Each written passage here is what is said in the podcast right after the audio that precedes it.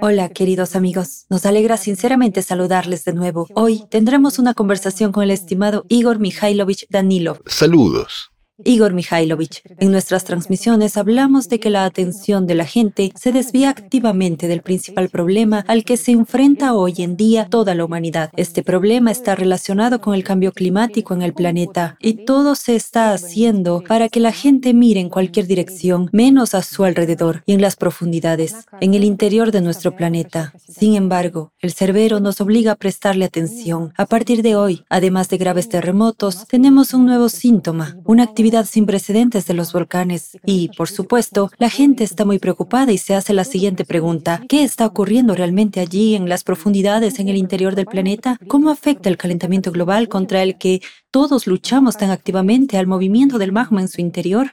Ciertamente, hay tantas preguntas incómodas, hechos y datos inconvenientes que su número crece como los hongos después de la lluvia, y todas estas preguntas van dirigidas a los científicos. Además, por supuesto, ahora llegan muchas preguntas a los participantes del proyecto Sociedad Creativa, especialmente en vísperas del foro Crisis Global, hay una salida. Cuando nos encontramos en una fase muy importante, en la fase activa de información sobre el foro Crisis Global, hay una salida. Ciertamente, como retroalimentación, llegan las preguntas de este tipo. Definitivamente es bueno saber la verdad, pero eso no detendrá el ascenso del magma. Ustedes dicen que hay una salida, pero ¿hemos aprendido ya a extinguir volcanes? ¿O a hacer dormir a un volcán? ¿Cómo prevenir un terremoto? ¿Tienen una receta?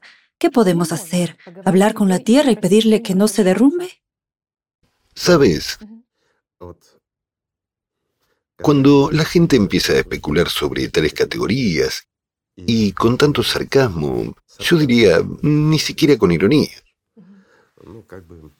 Como si nosotros decimos algo y ellos nos contradicen. Así resulta. Aunque dicen, están diciendo la verdad, pero ¿qué podemos hacer al respecto? Pero nosotros, así es, sienten la verdad. Sí, claro. Pero inmediatamente ese servilismo consumista les obliga a discutir temas que no entienden en absoluto. Sí. Por ejemplo, yo no hablo de cómo hacer una tarta o cómo cocinar sopa de remolacha. No sé. Realmente no sé cómo. No he cocinado esas cosas, no sé cómo hacerlo. Pero sé que otras personas lo hacen. Mientras esas personas discuten cómo detener volcanes o terremotos. Después de todo es imposible. Pero tengo una pregunta. ¿Quién les ha dicho que es imposible? Amigos, me refiero a los que argumentan así. ¿Han estudiado realmente este tema? Imagínense, hay gente, mucha gente, que ha dedicado al menos 26 años a esto, que lo ha estudiado todo a fondo y, perdón, no desde una perspectiva estrecha o desde una especialización como se hace en toda nuestra comunidad científica que está dividida. En nuestra ciencia, cada uno se dedica a lo suyo. Si una persona estudia un volcán, entonces estudia únicamente los terremotos. Otro, al estudiar los volcanes, estudia la composición química del magma. ¿Lo ves? Y eso es todo.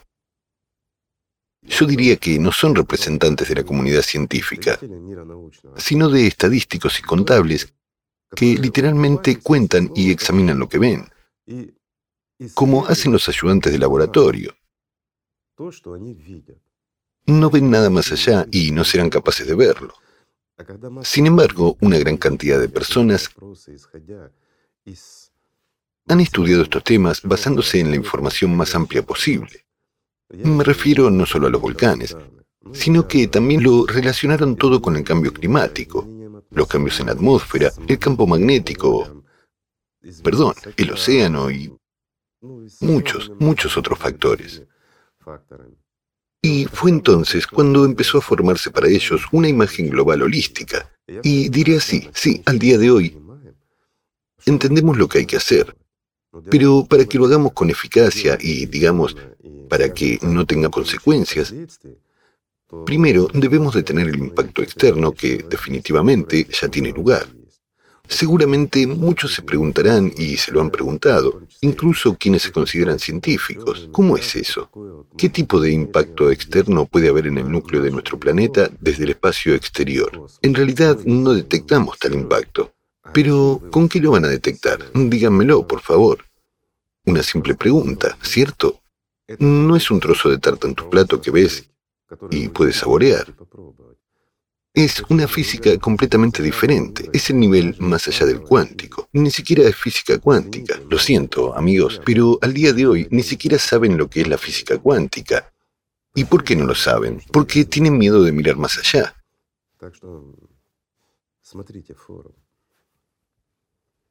Así que vean el foro Crisis Global, hay una salida. Allí habrá mucha información interesante.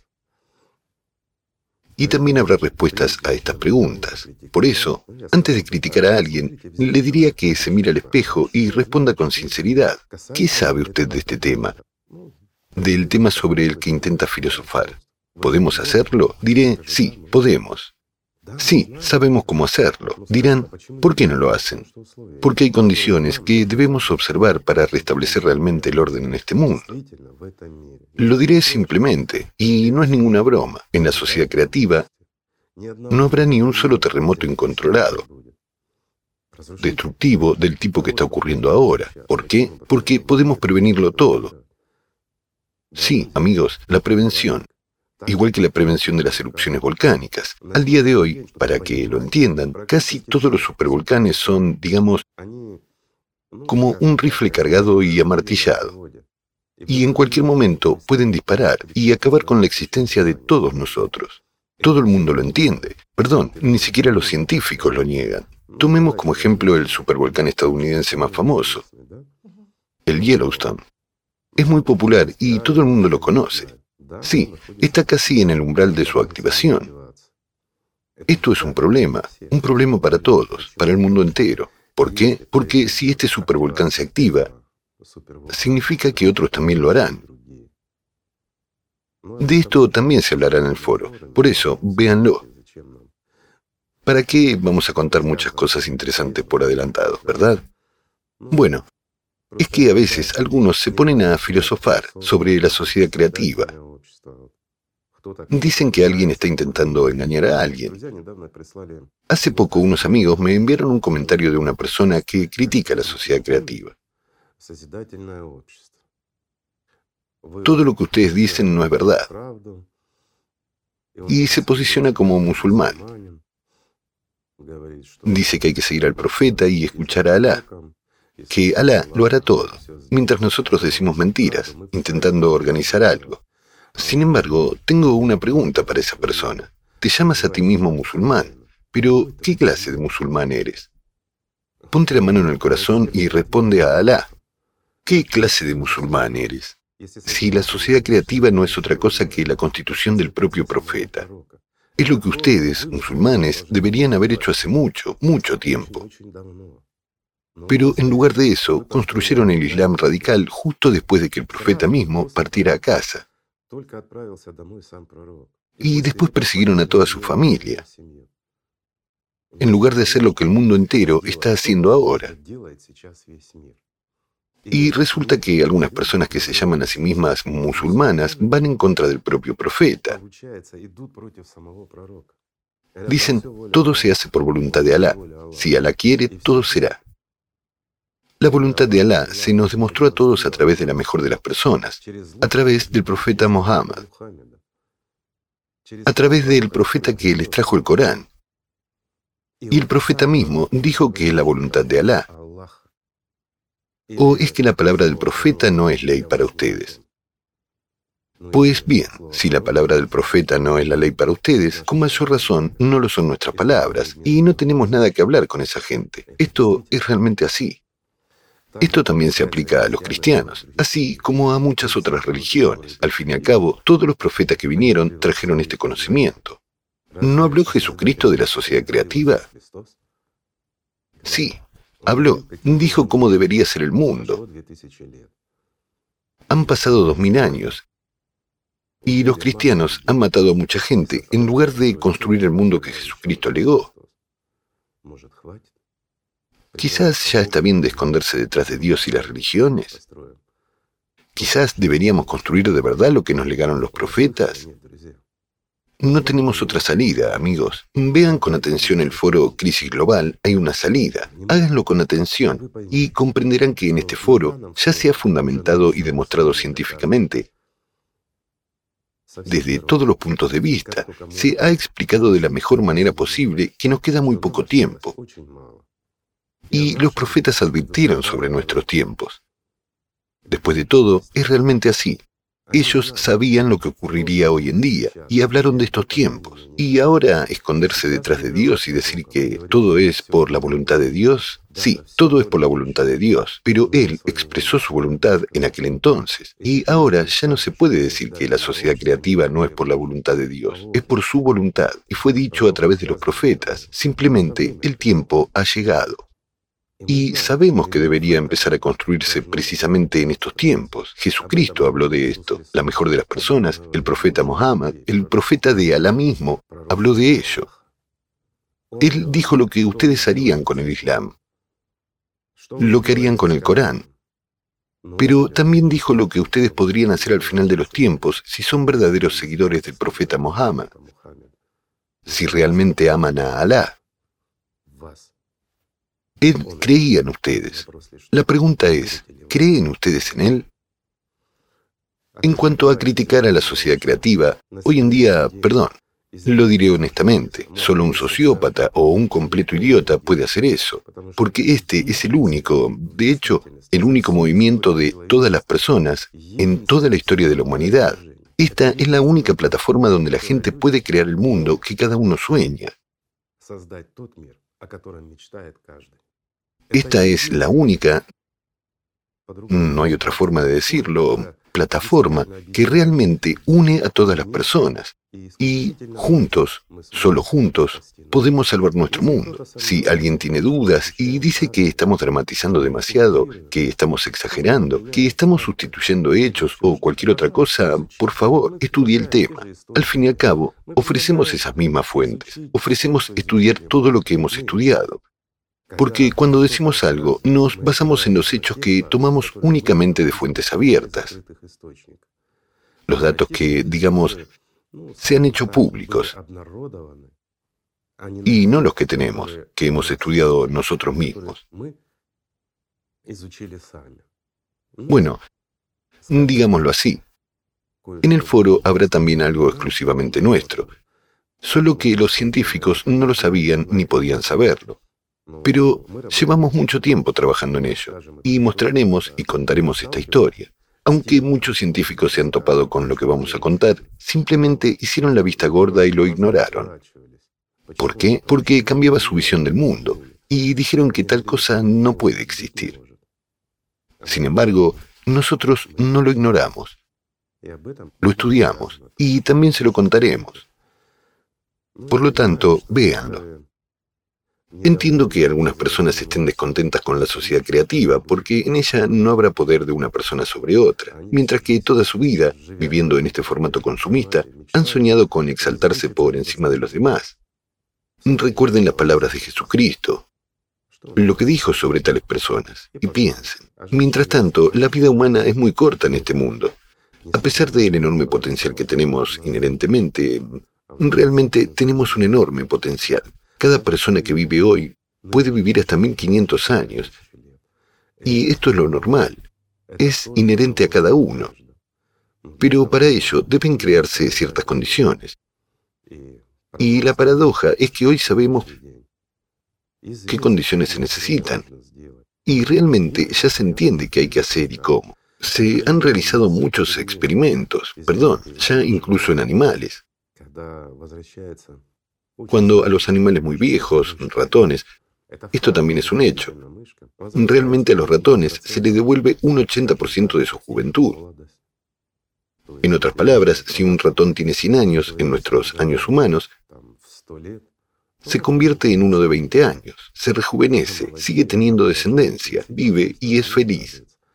O esto es ciencia ficción. Algunos dirán, esto no puede ser verdad. Amigos, antes de decir que no puede ser verdad, no sean perezosos, reúnan información, estudien el tema, vayan a ver a gente que se dedica a esto, hablen con ellos.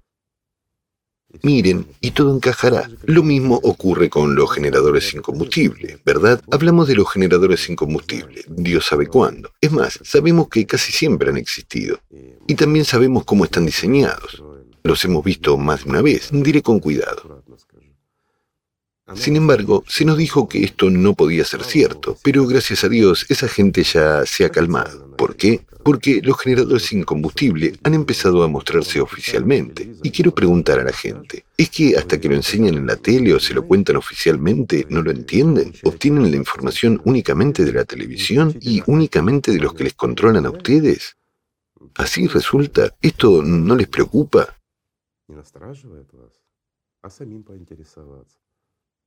Pero, ¿y si ustedes mismos se interesan, estudian y se acercan a un tema que no entienden? Solo miren cómo el mundo se divide entre aquellos que no quieren hacer nada, mientras que critican ávidamente a los otros. Y de tal manera ya saben que si sientes que eres un tonto, pues llamas tonto a alguien y como que te vuelves más inteligente. ¿No les parece ridículo, amigos? ¿No es una vergüenza convertirte a ti mismo, a un ser humano, en un simple animal, en un simple y elemental idiota? Al fin y al cabo, eres un ser humano. Siéntete orgulloso de ello y evoluciona. En general, diría que hoy en día hemos perdido la comprensión de para qué estamos aquí y cómo debemos vivir. Básicamente, nos graduamos en secundaria, en la universidad, y ya está, nos ponemos a trabajar. Y a partir de entonces, todo carece de sentido y es monótono. Todo está programado. Pues es horrible. ¿Sabes que el ser humano ha sido creado para aprender y desarrollarse durante toda la vida? No solo para ver series de televisión y adivinar. ¿Qué va a decir a alguien ahí? O para ver a algunos blogueros que te dirán, hoy he freído unas empanadillas y mañana quiero cocinar patatas. ¿Sí? Pues claro, esto es información seria, importante, muy importante. ¿No les resulta ofensivo? Gente, sus neuronas están sufriendo. Su cerebro no está funcionando porque para que funcione normalmente necesita un gran flujo de información. Información nueva. Entonces se forman estas conexiones entre neuronas. ¿Saben cuál es su función? No, no es la memoria. Su función es crear nuevas imágenes en tu cabeza. Constantemente debe entrar nueva información en tu cabeza. Ustedes tienen que evolucionar constantemente. Si una persona no evoluciona, si no estudia constantemente algo nuevo, empieza a degradarse. Es una ley de la naturaleza. Si no crecemos, nos marchitamos. Esa es, en principio, toda la esencia de la existencia humana. En cuanto dejamos de aprender, dejamos de existir. Entonces, por inercia, rodamos montaña abajo. Esto es inaceptable. ¿Por qué? Porque los seres humanos están dispuestos de forma fractalmente similar a los representantes del mundo espiritual. Y para que lo sepan, es un desarrollo constante. No hay fin del desarrollo. Simplemente no hay fin. Ni siquiera en la eternidad. El ser humano debe evolucionar también en este mundo. Desde el primer momento en que dominamos las habilidades elementales, debemos mejorar. Es entonces cuando estará bien. Algunos dirán, ¿cuándo podré hacerlo? Al fin y al cabo estoy ocupado. Por eso es necesaria la sociedad creativa. Para que cada uno tenga tiempo para su propio desarrollo, para que la vida sea bella e interesante, y no para contentarse con lo que se tiene. Sí, también es posible vivir así, pero ¿en qué nos diferenciamos de los cerdos en este caso? Díganme en nada. Pero somos seres humanos. Y esto es muy importante. Ahora hay muchas oportunidades. Estos son los tiempos del fin o los tiempos del comienzo. Todo depende de nuestra elección. Y las tecnologías están empezando a entrar en nuestras vidas. Nos estamos acercando a la fase en la que la ciencia empezará realmente a abrirnos enormes oportunidades. Tomemos una red neuronal. Al fin y al cabo, ofrece enormes oportunidades.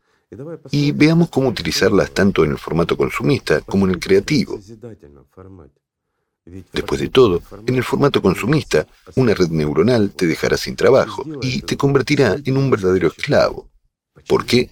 Simplemente porque, en vez de ustedes, ganará dinero para un propietario. ¿Y qué pasa con ustedes? Mientras tanto, ustedes, amigos míos, se verán obligados a buscar nuevos empleos. ¿Por qué? Porque no es rentable pagarles. Ustedes son seres humanos. Pueden no estar de acuerdo con algo, no pueden trabajar, perdón, 24/7, necesitan descansar, mientras que una red neuronal no. Los robots no sudan. Sí, a veces se estropean, pero es mucho más barato repararlos que a un humano. Aunque diré, así es como debería ser, y es algo muy bueno, pero en la sociedad creativa, donde las máquinas deberían hacer todo el trabajo duro, todo el trabajo tedioso, deberían hacerlo esas mismas redes neuronales. El ser humano debería ser libre. Por muy buenas que sean esas redes neuronales, no podrán realizar la función principal, la de un ser humano. ¿Saben por qué? Porque de hecho una red neuronal, por muy inteligente que sea, es un plagiario. Sí, como muchos de nuestros científicos actuales, por desgracia. ¿Cómo se manifiesta eso? Lo diré simplemente. Una red neuronal puede procesar información mil millones de veces más rápido que un ser humano es capaz de recopilar de todas las fuentes y aprender cualquier cosa, todo lo que hace un humano, excepto una cosa, no puede crear. Mientras que un ser humano posee esta función divina.